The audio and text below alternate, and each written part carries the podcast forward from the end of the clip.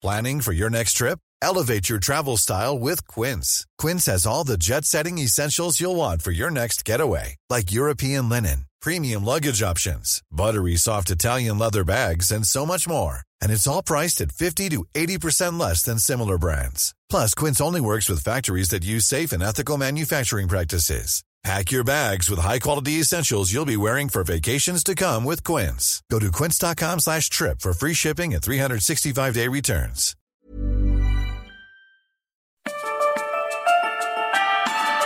Esta es la mesa de análisis a fuego lento. Bajo la conducción de Alfredo González Castro en el Heraldo Radio. Iniciamos.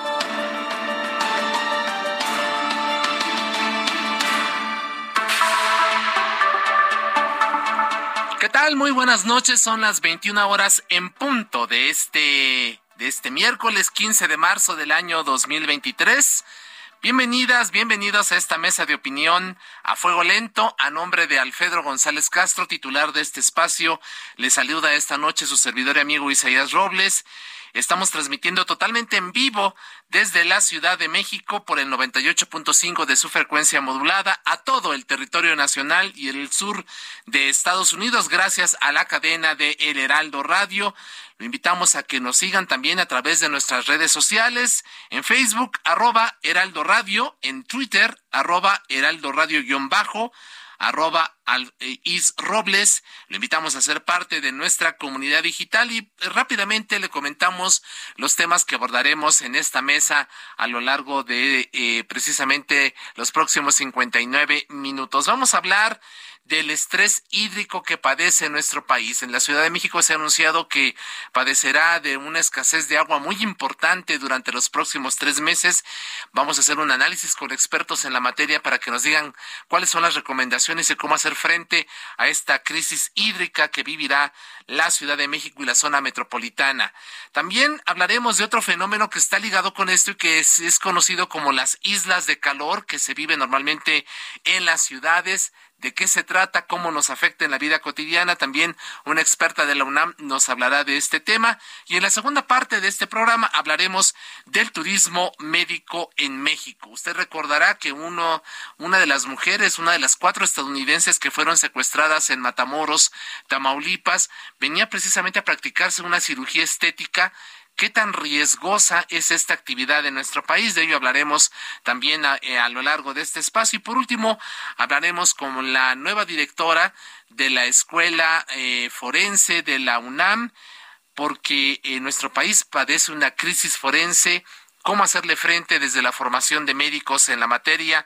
De todo ello hablaremos a lo largo de los próximos 58 minutos en esta mesa de opinión a fuego lento. Y sin mayor preámbulo, vamos directamente al primer tema que, como le comentábamos, tiene que ver con este asunto del estrés hídrico. El pasado 7 de marzo, el gobierno de la Ciudad de México informó que la zona metropolitana del Valle de México enfrentará una sequía extrema durante los próximos tres meses. Por ello, junto con la Comisión Nacional del Agua y los gobiernos de Michoacán y del Estado de México, se estableció un programa integral de uso eficiente del agua, además de que se van a revisar los pozos que tiene el sector industrial en la capital del país. En entrevista en estos micrófonos con nuestro colega Javier Alatorre, el asesor del sistema de aguas de la Ciudad de México, Roberto Coapueno, advirtió lo siguiente. No es un estiaje, no es una sequía normal. Lo que ayer anunció la jefa de gobierno es que estamos viviendo una sequía histórica en el centro del país. Esto se debe a que el almacenamiento de agua que tenemos en el sistema de Cuchamala, que es el sistema de presas que está eh, en el Estado de México por Valle de Bravo, está en un nivel históricamente bajo. Hace más de 25 años no estaba tan bajo el nivel de, de Cuchamala. Y bueno, para hablar del tema establecemos contacto con el maestro Eduardo Vázquez Herrera. Él es director ejecutivo de Agua Capital, Fondo de Agua de la Ciudad de México y miembro de la Red de Agua de la UNAM. Bienvenido, maestro. Muy buena noche. Gracias por estar con nosotros. Al contrario, buenas noches. Gracias por la oportunidad de comentar sobre este tema tan importante para los habitantes del Valle de México, que efectivamente estamos viviendo una situación muy particular en relación a la sequía eh, en estos días y en las semanas y meses por venir. Así es, maestro. Las autoridades ya lo advirtieron, lo estamos escuchando en voz de precisamente de Capuano, que Eduardo Capuano, uno de los asesores, Roberto Capuano, perdón, uno de los asesores del SACSMED. Pero yo le pregunto a usted como experto, ¿qué tan grave será la escasez de agua que enfrentará el Valle de México en este año en particular? Lo es. Eh, en realidad estamos viviendo, como bien señaló el asesor del sistema de aguas de la Ciudad de México, una sequía magnitudes importantes. Hace muchos años que el sistema de presas, particularmente del sistema Cutzamala, eh, no tenía niveles tan bajos de almacenamiento, en muchos sentidos derivados por los efectos del cambio climático.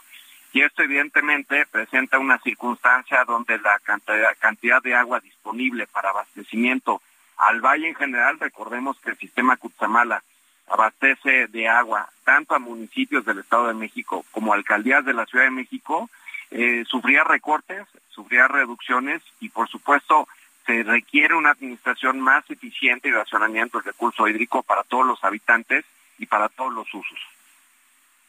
Así es, maestro. Eh, ¿cómo, ¿Cómo va a enfrentar la, la, zona metropolitana del Valle de México esta situación, esta situación de estrés hídrico? De entrada le, pediría que nos eh, ayude a entender qué significa esto de estrés hídrico y luego pasamos ya a la pregunta directa de qué va a pasar con este fenómeno directamente en la zona metropolitana del Valle de México. Sí, por supuesto. El estrés hídrico en muchos sentidos se refiere a la disponibilidad de agua que hay de manera natural y particularmente en el Valle de México, en la Ciudad de México, vivimos un fenómeno de sobreexplotación muy claro, donde se extrae más del doble del agua de la que se recarga de manera natural, lo cual de por sí ya presenta nuevamente una circunstancia y subrayaría compleja. Esto se ha ido se ha ido volviendo más complejo en el tiempo como resultado de las sequías que se han presentado, me parece, de manera muy evidente para todas y para todos año con año, y que desafortunadamente se está volviendo una constante. Me parece que la sequía tan grave que estamos enfrentando este año y en años por venir habría que pensar en, en escenarios similares, lo cual implica, como decía yo anteriormente, necesariamente políticas que fomenten el uso eficiente del agua, tanto por parte de los organismos operadores que surten el agua a la ciudadanía, como los distintos usos tanto del sector productivo, en el campo y los ciudadanos en general. Eh, estamos entrando en una etapa de la historia donde en realidad el futuro ya nos alcanzó y necesitamos tomar este, este tipo de medidas de manera eh, muy clara y puntual, eh, pensando en el reto que nos enfrentamos en la actualidad. Así es. ¿Cuál es la disponibilidad de agua potable que tiene actualmente hoy la Ciudad de México? ¿Podemos calcular incluso para cuánto tiempo todavía tenemos agua? Sí, y aquí sí quisiera ser muy cuidadoso porque eh, de acuerdo a lo que se vivió en Monterrey, en el área metropolitana de Monterrey el año pasado, el año pasado el famoso día cero. Eh, en realidad lo que estamos enfrentando en el Valle de México es una circunstancia donde hay menos agua para la distribución en los meses por venir, como decía yo anteriormente. Sin embargo, esto no quiere decir que el Valle de México se va a quedar sin agua en los próximos meses pero nuevamente pondría sobre la mesa y es importante reflexionar sobre la necesidad de usar los recursos hídricos disponibles de manera eficiente para que podamos sortear de manera adecuada esta semana y meses por venir por parte de todos los usuarios, incluyendo los ciudadanos, por supuesto. En la preparación de esta entrevista revisé varios documentos y hablaban precisamente lo que usted nos comentaba hace unos minutos y un fenómeno que vivió la ciudad de Monterrey, que es la, la hora cero. ¿Qué tan cerca estamos o no de una situación como esta en términos de disponibilidad de agua? Para el Valle de México es importante considerar que más allá de la sequía tan fuerte que estamos viviendo, algunas predicciones y cálculos que se han hecho a través de trabajos académicos y científicos establecen que de continuar con el ritmo, ritmo actual de sobreexplotación que yo decía anteriormente, las proyecciones dejan ver que el sistema de acuíferos que nutren de agua al Valle de México, que por cierto es la fuente principal de agua, pueden tener una vida útil estimada de 50 a 60 años, que no es nada si nos ponemos a pensar en el tiempo. Y por eso es que tenemos que planear eh, ante escenarios incluso de incertidumbre climática como los que ya nos estamos enfrentando, fomentar mejores políticas públicas, eh, impulsar inversiones específicas, educar a la ciudadanía contar con mejores normas y reglamentos que fomenten el uso de agua, el reuso de agua, perdón, el tratamiento y el reuso de agua, una visión de economía circular del agua, que fomenten, insisto, las inversiones adecuadas para operación y mantenimiento adecuado de la, infraestructura y que permitan tener una viabilidad a mediano y largo plazo para contar todos con el recurso hídrico. Así es. ¿Se puede calcular en cuánto, en cuánto se estimaría esta inversión que es necesaria para garantizar este uso eficiente del agua en el Valle de México? Es una muy buena pregunta. Eh, tengo los cálculos y justamente reciente, de manera reciente hicimos un estudio con la red de agua de la UNAM y el Centro UNESCO de Seguridad Hídrica, donde a nivel nacional, y aquí sí me dio un escalón más arriba, estamos estimando que aproximadamente se requieren para los próximos 50 años inversiones sostenidas por año de 80 mil millones de pesos, siendo que en la actualidad estamos en el orden de los 60 mil. Eh, para mantener la infraestructura en un estado óptimo y adecuado, sin que esto quiera decir, por cierto, que son inversiones excesivas. Para el caso del Valle de México, también es importante considerar que hay dos fuentes principales de agua. Las externas, que provienen del sistema Cutzamala y del sistema Lerma, que aportan aproximadamente el 35% del agua que se usa en el Valle de México, y las subterráneas que provienen del sistema de acuíferos que decía yo que están profundamente sobreexplotados. Todavía no se tiene un número con precisión que deje ver qué cantidad de inversiones se requieren para atender estos retos. Lo cierto es que año con año se han incrementado los presupuestos, aproximadamente, si mal no recuerdo, este año se destinaron 6 mil millones de pesos para el área metropolitana, particularmente para la Ciudad de México, pero claramente estas inversiones no están siendo suficientes. Me parece que mínimamente tendrían que estarse duplicando por todos los retos de mantenimiento, tanto de la operación del sistema Cutamala, que requiere mucha atención, y en el caso de las fugas en la Ciudad de México, aproximadamente se pierde en la red pública primaria y secundaria el 50% del agua en las propias fugas, lo cual requiere inversiones de mantenimiento, de mejora de las redes de abastecimiento, para evitar estas problemáticas y también impulsar el establecimiento de, líneas moradas llamadas donde se pueda conducir el agua residual tratada para darle vuelta y varios usos a cada litro de agua potable que se use. E, esto que nos está comentando eh, es eh, lo que usted hablaba de economía circular del agua. Importantísimo. Eh, desafortunadamente, al día de hoy los índices de tratamiento de la ciudad son muy bajos hay que reconocerlo, aproximadamente el 12%, y en el caso del reuso todavía menos. Y sin duda alguna, este es un camino que se debe de seguir, se debe de explorar como una fuente de abastecimiento complementaria que no necesariamente implique estar explotando pozos a más de mil metros de profundidad, como ya se está haciendo, ni mucho menos pensar en crear nuevas fuentes de abastecimiento externas a cientos de kilómetros del Valle de México. Creo que esta es una vía muy necesaria y óptima que se ha aprobado en distintos espacios y países y otras ciudades. Por otro lado, también se requiere canalizar muchos recursos al cuidado de las áreas naturales que rodean el Valle de México. Particularmente en el sur de la Ciudad de México, el suelo de conservación, que abarca aproximadamente seis alcaldías, eh, es importante decir que el 59% del territorio de la Ciudad de México se ubica justamente en estas áreas naturales, en el suelo conservación. Uno pensaría que la mayor parte del territorio de la ciudad es suelo urbano, pero no. Y en este suelo de conservación, las áreas naturales que debemos de proteger, que por cierto sufren grandes problemas de tal ilegal, de deforestación y de invasiones, este suelo de conservación es el que principalmente nutre a los acuíferos, la principal fuente de agua de la ciudad, a través de la infiltración y recarga del agua que se capta y almacena en los bosques. Así es. Hablaba usted hace unos minutos también de un elemento fundamental que tiene que ver con la educación. ¿Qué tan eh, cercanos estamos los ciudadanos de estar conscientes de, de la crisis que estamos enfrentando? Las autoridades ya han tomado medidas creo que incluso parte de una campaña que estamos desarrollando aquí en Heraldo Media Group tiene que ver con, con, este, con esta necesidad de las autoridades que nos han hecho un llamado para tratar de concientizar a la población de, de esta situación. Pero, eh, ¿usted cómo ve? Eh, ¿Realmente estamos conscientes, el, el ciudadano común, de, de la necesidad de cuidar y hacer un uso mucho más eficiente del agua? Primero que nada, comentar que es fundamental el apoyo y el interés de los medios de comunicación como el suyo para difundir este tipo de información a la ciudadanía. Por otro lado, la realidad es que hay una brecha importante en términos de educación, de sensibilización, particularmente que se refleje en cambios de hábitos y conductas. Generalmente la población tiene presente que el reto del agua es complejo, que se requieren tomar decisiones, que se requiere usar de manera responsable y eficiente el agua. Sin embargo, se ha demostrado en la realidad también que solamente cuando enfrentamos crisis como esta que nos ocupa, es cuando la gente cambia esos hábitos y conductas y se vuelve más responsable y consciente en el uso del agua. Ahí hay que dar un gran brinco. Y por otro lado también es importante señalar alrededor del valor del agua. Finalmente el agua, llevarlo a las casas, llevarlo a las, a las industrias, requiere grandes inversiones y esto eh, evidente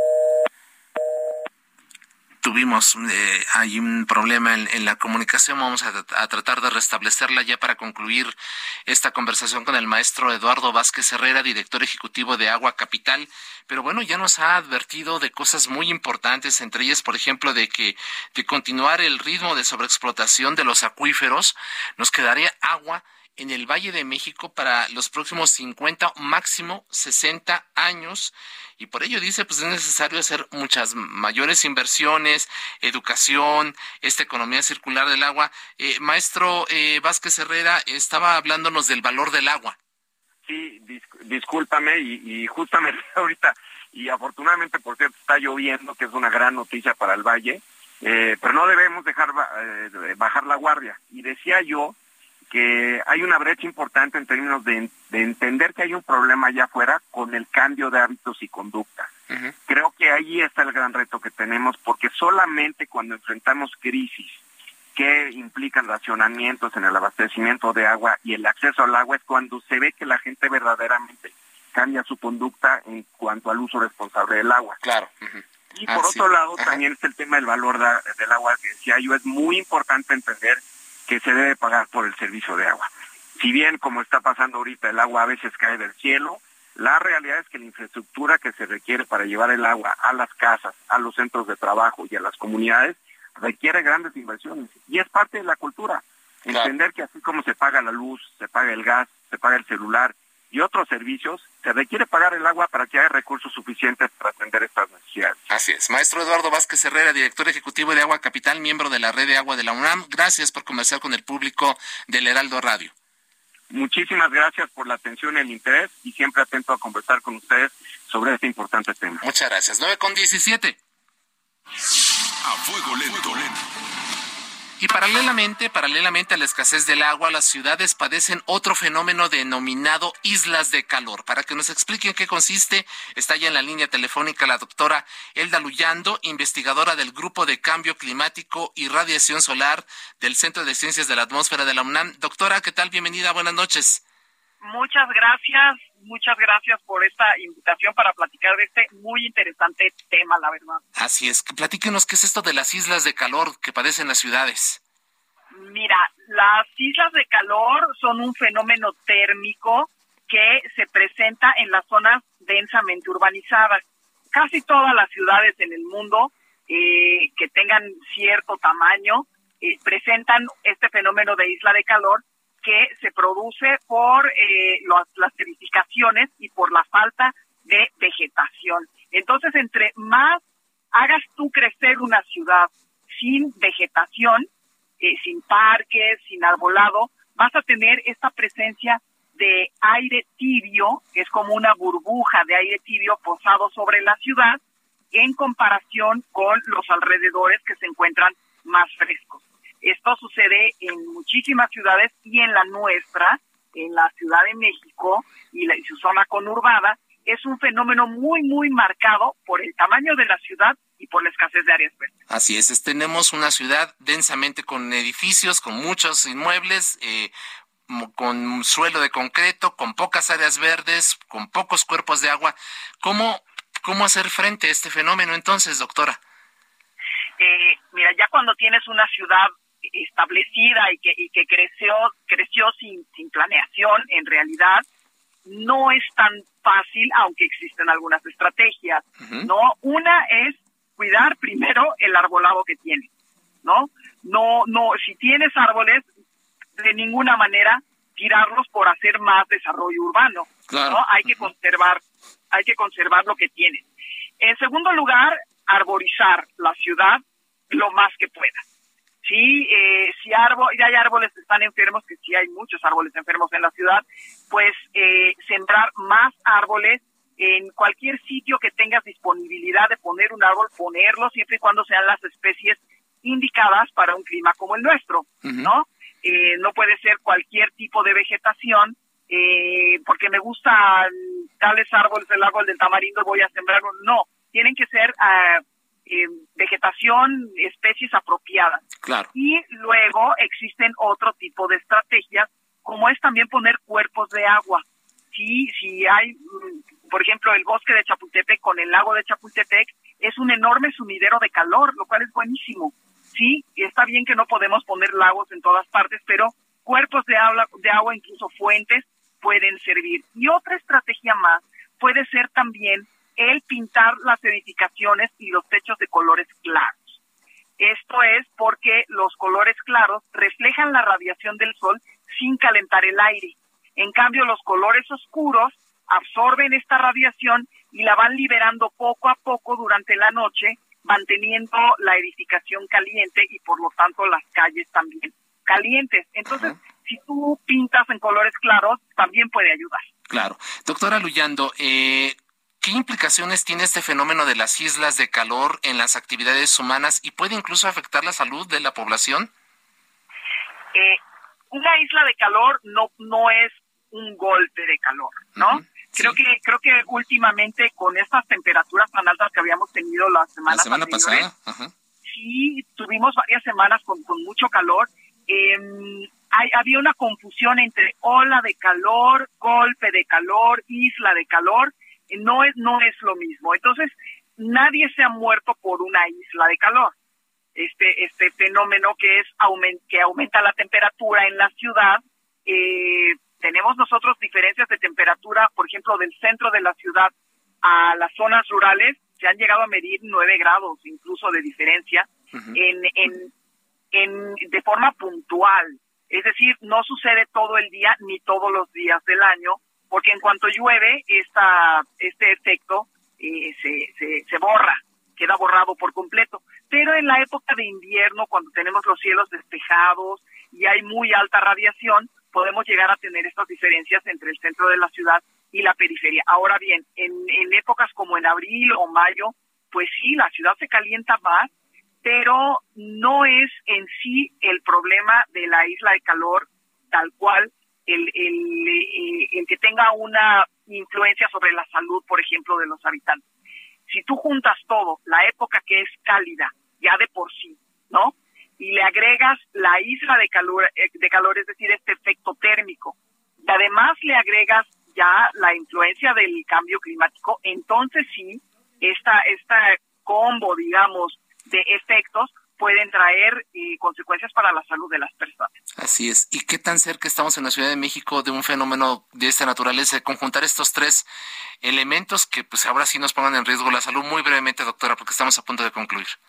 Eh, sí, pues no estamos muy lejos, incluso ya podemos decir que lo estamos, lo estamos pasando, porque la ciudad sigue creciendo y las, las zonas verdes siguen siendo escasas, por lo tanto la isla de calor es muy marcada y como ya estamos en marcha con el cambio climático, eh, es un efecto que, que, se va a presentar y debemos de tener cuidado en nuestra salud para estar bien alimentados, bien hidratados, salir cubiertos a la calle, eh, no insolarnos y todas esas cosas que nos recomiendan cuando hace mucho calor. Así es, doctora Elda Luyando, investigadora del Grupo de Cambio Climático y Radiación Solar del Centro de Ciencias de la Atmósfera de la UNAM. Le agradecemos por explicarnos este fenómeno de la isla de calor. Gracias por estar conversando con nosotros en esta, en esta noche y pues por alertar precisamente a todo nuestro público sobre este fenómeno. Gracias en serio y estamos en contacto, si le parece bien. Por supuesto que sí. Mucho gusto por Muchas gracias. Gracias a la doctora. Pues eh, ya abordamos dos fenómenos interesantes, este asunto del estrés hídrico y la isla de calor tome usted todas las precauciones, por favor. Hay que ser más conscientes en un uso más eficiente del agua. Hay que ahorrarlo en la medida de lo posible y tomar pues todas las precauciones para hacer frente a tres meses que nos han advertido las autoridades serán muy, muy difíciles. Hacemos una pequeña pausa. Volvemos. Quédese con nosotros. Estamos en la mesa de opinión a fuego lento, el programa de Alfredo González Castro. Esta noche con ustedes, su servidor Isaías Robles. Volvemos. No le cambie.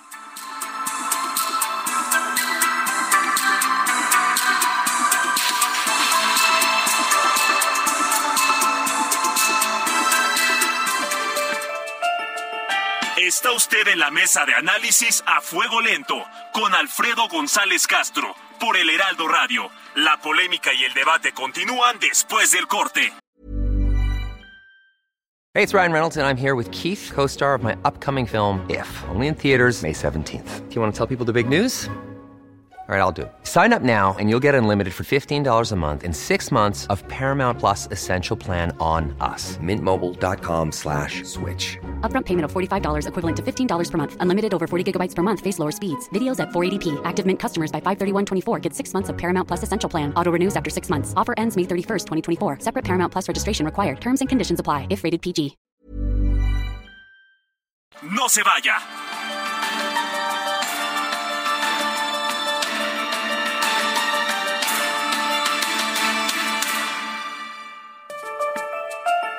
Siga en la polémica por el Heraldo Radio, con los que saben de política y la desmenuzan en la mesa de análisis a fuego lento, con Alfredo González Castro.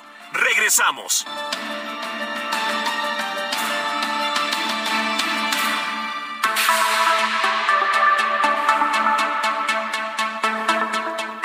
La noche con 31 minutos. Continuamos en la mesa de opinión a fuego lento, el espacio de Alfredo González Castro. Le saluda esta noche su servidor y amigo Isaías Robles y le recordamos que estamos transmitiendo totalmente en vivo por el 98.5 de frecuencia modulada desde la Ciudad de México a todo el territorio nacional y el sur de Estados Unidos, gracias a la cadena nacional de El Heraldo Radio. Durante la primera mitad de este espacio hablamos del estrés hídrico y las islas de calor dos fenómenos que están afectando al Valle de México y que va a provocar que tengamos tres meses muy difíciles en materia de abasto de agua. Pero vamos a otros asuntos no menos importantes. De acuerdo con algunas versiones, una de los cuatro estadounidenses secuestrados en Matamoros, Tamaulipas, viajó por turismo médico.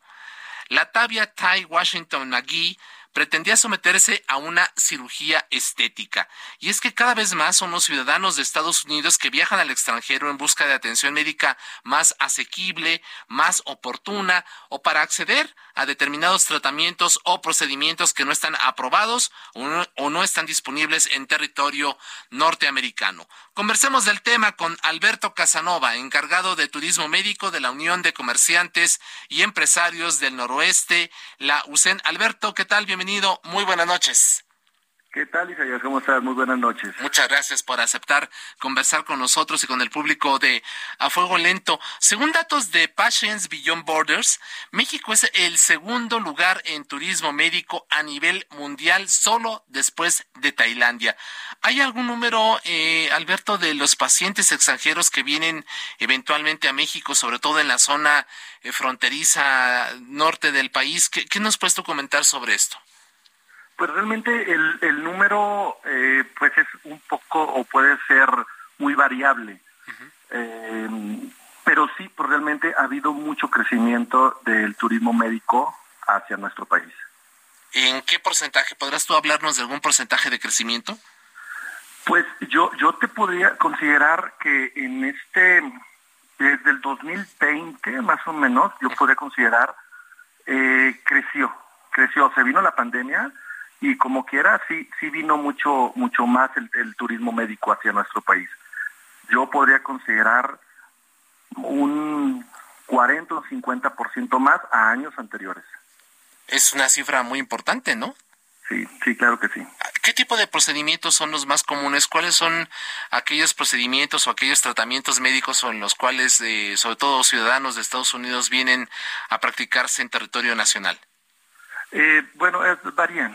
Puede ser desde tratamientos dentales, eh, estéticos, de, de, muchos tipos, eh, tratamientos para cáncer, tratamiento de control de peso, también para fertilidad.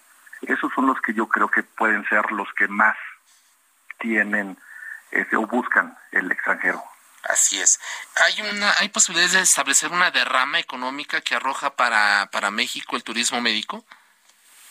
Claro que sí, claro que sí. Pues realmente el turismo médico sí se está afianzando y, cada vez está más fuerte hacia nuestro país. Claro que sí. Si, si tú nos hablas de un incremento en años anteriores de entre el 40 y el 50%, ¿las ganancias estarán en los mismos eh, porcentajes? Perdón. No escuché bien Sí, te preguntaba que si, si tú nos hablas de un incremento de entre el 40 y 50% del turismo médico en comparación con años anteriores, ¿estaremos hablando de una derrama económica similar en, en esos mismos porcentajes? Completamente, completamente. ¿Cuáles son, Claro, ¿cuáles son los estados y ciudades más recurridas en nuestro país para esta actividad? Ah, es, es Tijuana, yo tengo entendido que Tijuana, Ciudad de México, Cancún eh, y Matamoros en la parte de Tamaulipas. Así es. Y, justo donde pues se registró la situación del, secuestro y de los cuatro estadounidenses. Eh, las clínicas donde se realiza el, turismo médico en nuestro país son seguras, cumplen con las normas sanitarias. ¿Qué nos puedes tú comentar sobre este tema? Yo, yo te podría comentar, por ejemplo, que el paciente así como cualquiera, tanto extranjero como nacional, tiene que buscar certeza en, sus cuidados, o sea, realmente tiene que ver reconocimiento, aceptación, acreditación legal de la clínica, que esté totalmente y reúna todas las características legales para su funcionamiento.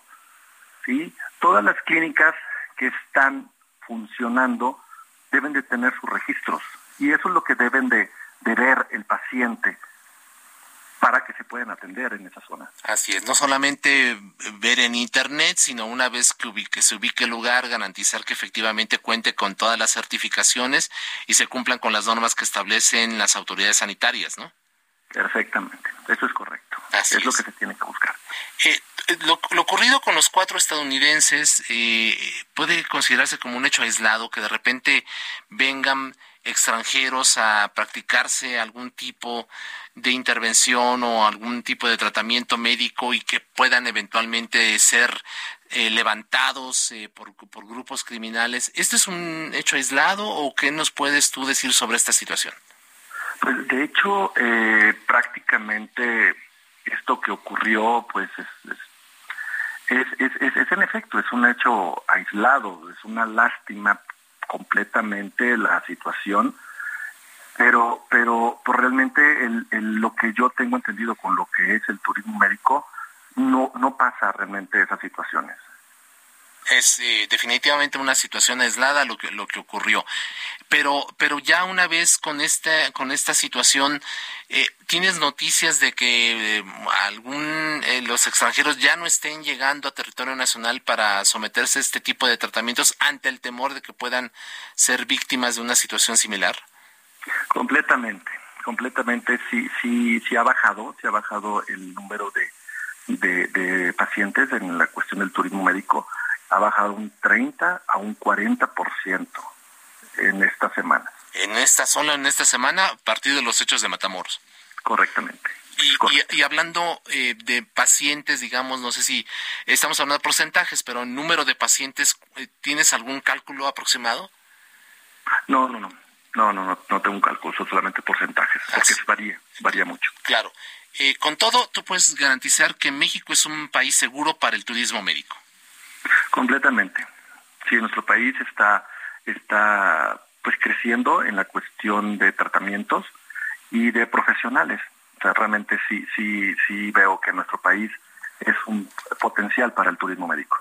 Eh, ¿Deberían las autoridades, tú crees que sería necesario eh, realizar una campaña, reforzar medidas para garantizar que esta otra actividad del, turismo, esta rama del turismo que tiene que ver con la medicina, pueda aprovecharse de una mejor manera y tener pues cada vez eh, más, eh, más extranjeros sometiéndose a este tipo de, de tratamientos, dejando derrama económica, en fin, ¿tú crees que sea necesario como establecer medidas adicionales que garanticen eh, que, esta, que esta actividad del turismo médico sea segura y, y dé más ganancias a México?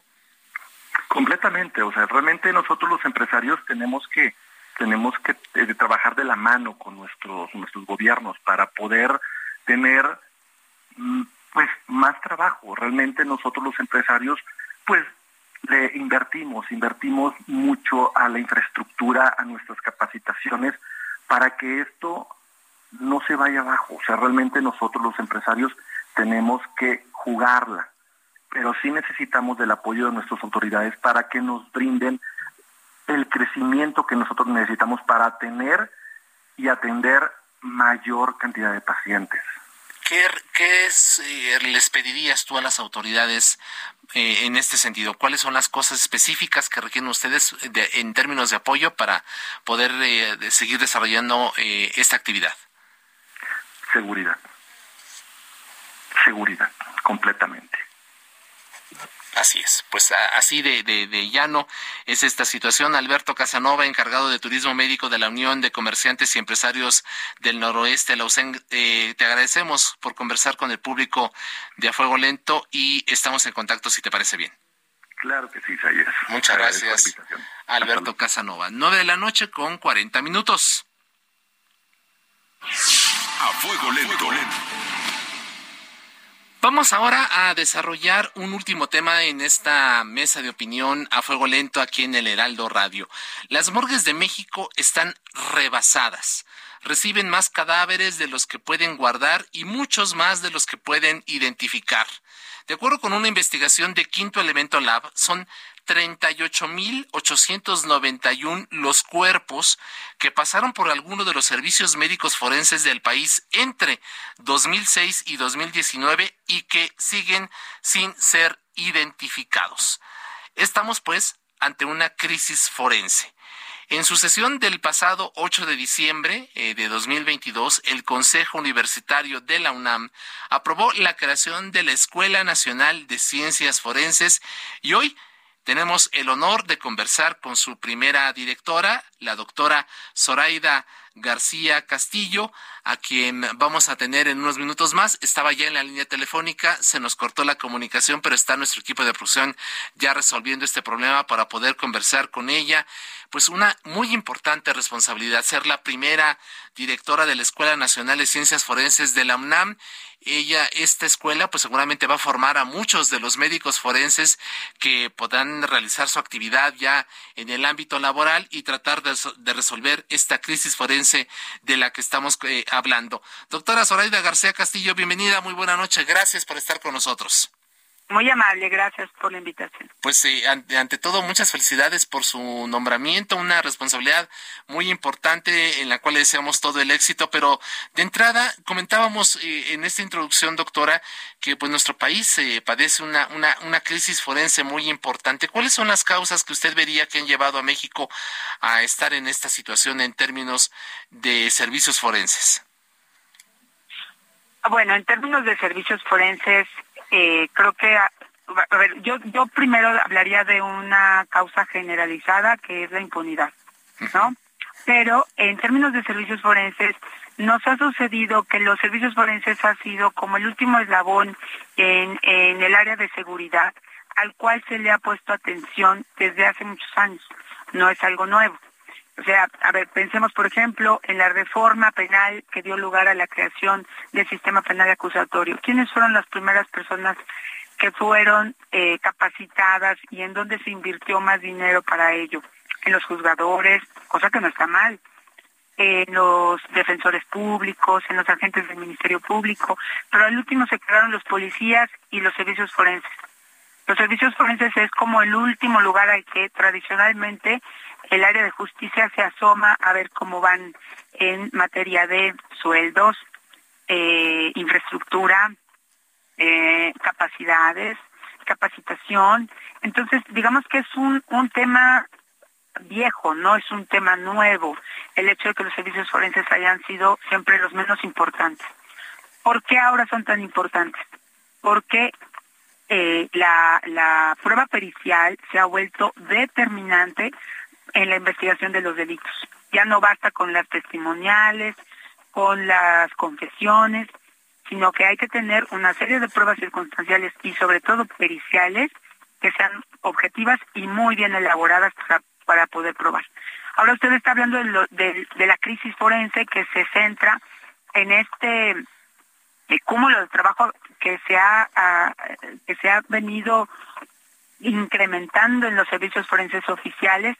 ¿Por qué? Pues porque uh, hay dificultades para poderlos identificar, dificultades para poder recabar la información, eh, la vía ideal para guardar la información de identificación de un cuerpo no reconocido o no identificado, pues es tener sus datos, esencialmente se buscan los genéticos, tener una prueba genética y correr, correr la muestra de una prueba genética y tener los datos mm, es caro, no todos los servicios forenses lo tienen.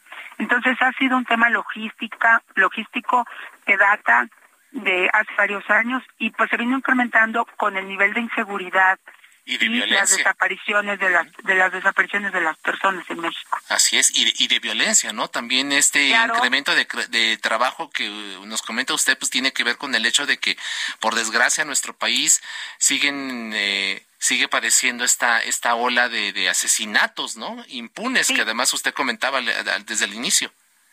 Sí, exactamente. O sea, aumenta el nivel de violencia, se suele ligar eh, la, lo, último que estamos viviendo con la guerra contra el narcotráfico declarada por Felipe Calderón ¿no? a partir del 2006. Y sí es cierto, los índices y los análisis dan a, dan a conocer cómo desde el 2006 y desde esos años empezó a incrementar el número de personas desaparecidas, el número de homicidios. Eh, y, y esto ah, viene creciendo, no es algo que se contenga no no no no sucedió por el hecho de que eh, cambiar de sexenio o cambiar de partido político en el poder esto se hubiera contenido parece algunos hay algunos teóricos analistas políticos que dicen bueno es que antes, cuando había una hegemonía en el poder por parte de un solo partido político, pareciera que los pactos con el crimen podían estar estabilizar, entre comillas, el, al, nivel de inseguridad. Y ahora, con, la proliferación de partidos políticos, no solo a nivel federal, sino por, sobre todo a nivel local, pues se incrementó la violencia no suena descabellado si lo observamos desde, o, sea, objetivamente hablando, pero yo creo que siempre es multifactorial, porque las personas no mueren, no desaparecen violentamente solo por temas de crimen organizado. También mueren las mujeres eh, por feminicidios, las, se desaparecen las personas por trata, eh, los migrantes que cruzan por nuestro territorio, las extorsiones que han venido aumentando, los periodistas los defensores de derechos humanos, los defensores de los derechos ambientales. Entonces es multifactorial el hecho de, la violencia y cuáles son las causas de las muertes violentas y de las desapariciones en México. Así es. Eh, doctora, ¿cuántos médicos forenses tiene actualmente el país? ¿Tiene usted el dato? ¿Y cuántos estudiantes tiene la Escuela Nacional de Ciencias Forenses que usted está actualmente dirigiendo? Mire, no tengo el dato de cuántos médicos forenses hay en el país. eh, tendríamos que quizás que eh, hacer un trabajo de, de, de diagnóstico por medio de transparencia para ver cómo, están nuestros servicios forenses a nivel nacional. Se han hecho estudios, lo hizo por ejemplo la Secretaría Técnica para la Implementación de la Reforma Penal, que se, dependía de la Secretaría de Gobernación, pues para diagnosticar cómo estaban los servicios forenses y ver qué es lo que se necesitaba impulsar económicamente hablando, ¿no? Y, en capacitación. Pero no fueron datos que fueran que, que se conocieran públicamente o que los tuviéramos tan fácil o tan asequibles. También, por ejemplo, la Conferencia Nacional de Procuración de Justicia podría tenerlos, ¿no? En una en, eh, eh, forma de, en forma de censo. Claro. Pero eh, lo que sí le puedo decir es que no son muchos, nunca van a ser suficientes. Hay, hay que hay que poner atención no solo en contar con más médicos forenses, sino también con médicos forenses que tengan eh, estímulos para de salario, eh, que tengan condiciones laborales, eh, que sean estimulantes para que se dediquen los médicos a eso, ¿no? ¿quién es médico forense? Un médico que ya estudió la carrera de médico cirujano y después hace una especialidad. En realidad es una persona muy preparada, el médico forense.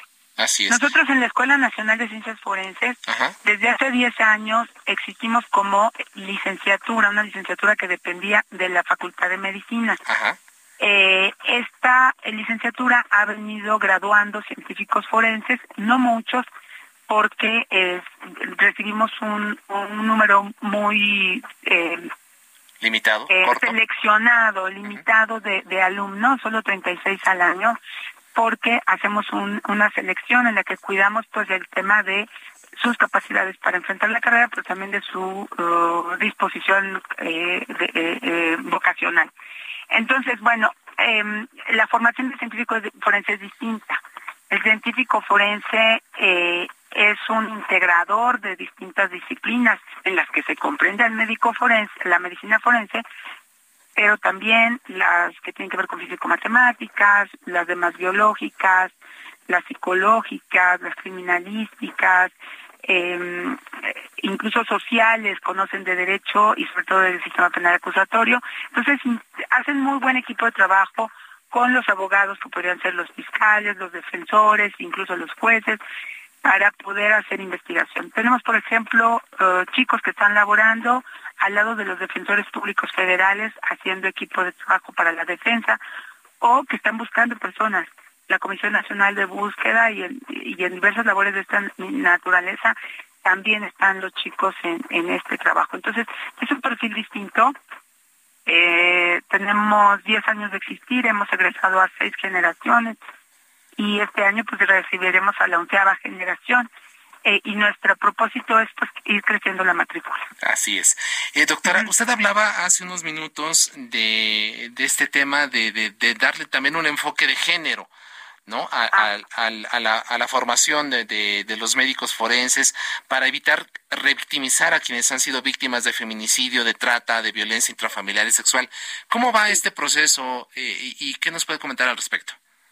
Bueno, a ver, es que hay una demanda social y una demanda en el sistema de justicia de que eh, la investigación forense se realice con perspectiva de género.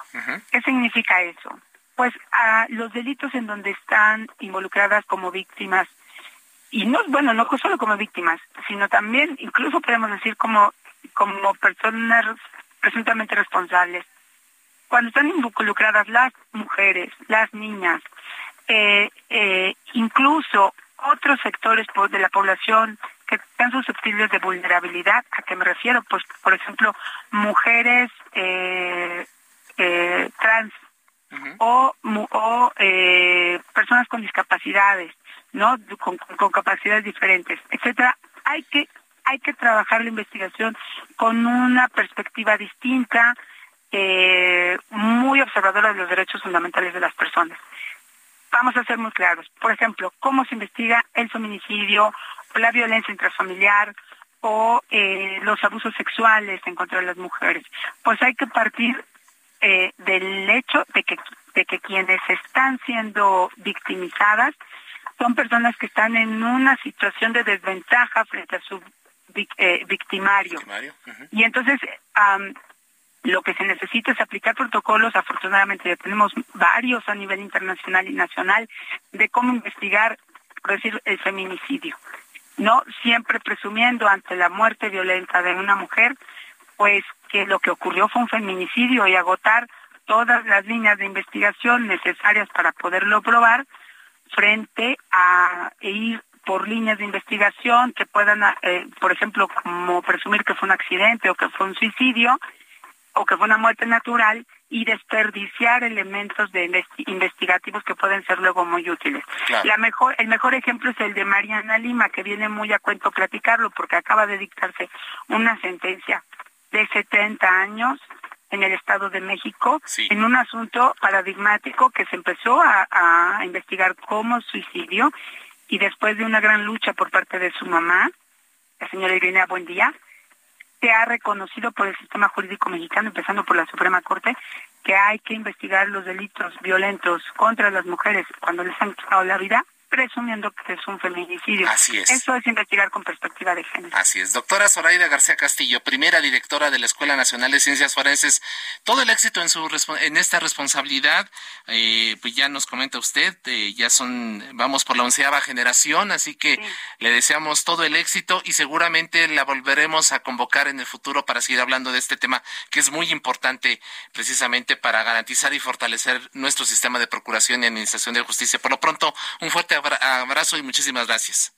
Con mucho gusto, estoy a sus órdenes. Gracias por la llamada. Muchas gracias a la doctora eh, Zoraida García, directora de la Escuela Nacional de Ciencias Forenses de la UNAM. Gracias Ángel Arellano, Ulises Villalpando, Gustavo Martínez, quienes han hecho posible este esfuerzo. También a Gina Monroy, por supuesto. Quédese con Víctor Sánchez Baños en las frecuencias del Heraldo Radio y lo invitamos para que el próximo miércoles a las nueve esté en la mesa de opinión en coproducción con La Silla Rota. Soy Isaiah Robles. Muy buenas noches.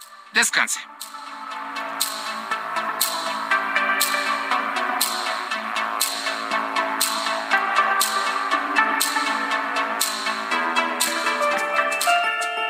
La polémica por hoy ha terminado. Le esperamos el próximo martes para que con los expertos analicemos la noticia y a sus protagonistas en la mesa de análisis a fuego lento por el Heraldo Radio, con la H que sí suena y ahora también se escucha.